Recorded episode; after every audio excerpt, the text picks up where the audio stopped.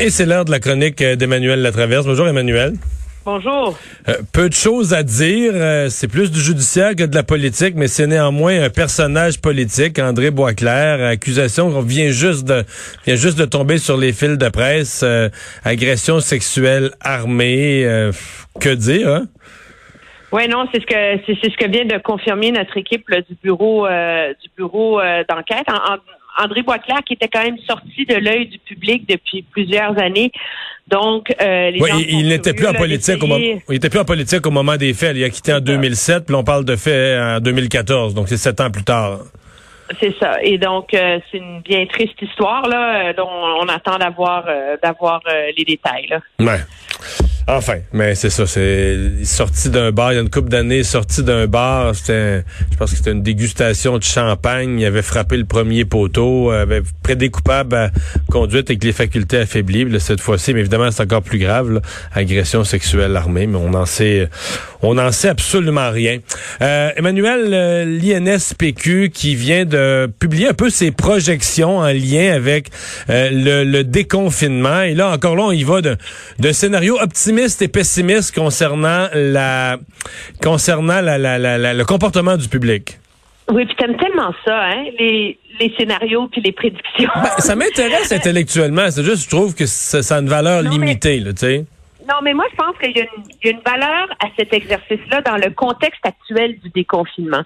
C'est intéressant parce que les journalistes ont tendance à vouloir dire, OK, ben, au mois d'août, il va y avoir 150 morts et les les, les, épidémiologistes là, qui ont fait euh, l'enquête étaient très soucieux là, de rappeler à tout le monde l'idée, c'est pas de trouver le nombre de nouveaux cas le nombre de nouveaux morts par jour à telle date.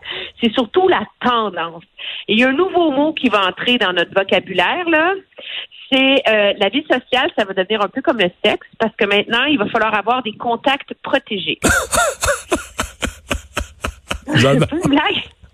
OK. Oui, parce que. Comme nous, mettons, nous, mettons, quand on fait nos chroniques présentement à LCN, que toi, t'es chez vous, puis que moi, moi, je suis dans le studio de Cube, je pense que c'est un contact protégé, ça. Oui, puis quand dans les couloirs de TVA, tu maintiens le 2 mètres, t'as des Avec le masque, on porte le masque tout le temps, tout le temps. C'est ça. Alors, c'est l'idée de respecter la distanciation sociale, même quand on sort de chez nous et qu'on recommence à renouer avec des activités comme aller au magasin, etc., etc. C'est assez euh, et donc le calcul est très simple, c'est que si le taux d'adhésion à, à ce principe de base là est maintenu dans une région comme à Montréal, euh, il va avoir une il va continuer à y avoir des cas, mais il va avoir une très faible augmentation ou une poursuite d'une diminution des hospitalisations et des décès. La courbe va aller là graduellement vers le bas, comme qu'on voudrait qu'elle fasse. Mais dès qu'on ne respecte pas ces règles-là et que le taux d'adhésion est plutôt en 0, 40% mais là, là, ça part en flèche, là, exactement euh, ce, qu'on redoute, où on se retrouve avec une immense vague, 150 décès par jour, etc., etc., dès fin juillet, début août.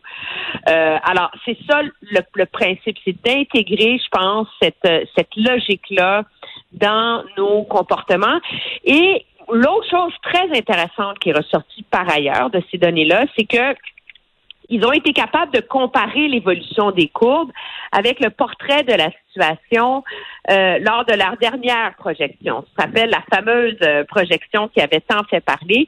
Et eux disent que quand on regarde la courbe à Montréal en ce moment, elle se situe dans le cadre des projections optimistes. Donc, les trois dernières semaines à Montréal, ont amené une baisse de cas, une baisse d'hospitalisation, une baisse de décès qui est en ligne avec les scénarios optimistes. Donc, c'est ce qui permet de dire que oui, c'est vrai que les choses vont mieux à Montréal et que c'est vrai que les gens, pour l'instant, continuent à respecter ces espèces de nouvelles règles de comportement sociaux qu'il faut euh, qu'il faut euh, embrasser, si on veut, là.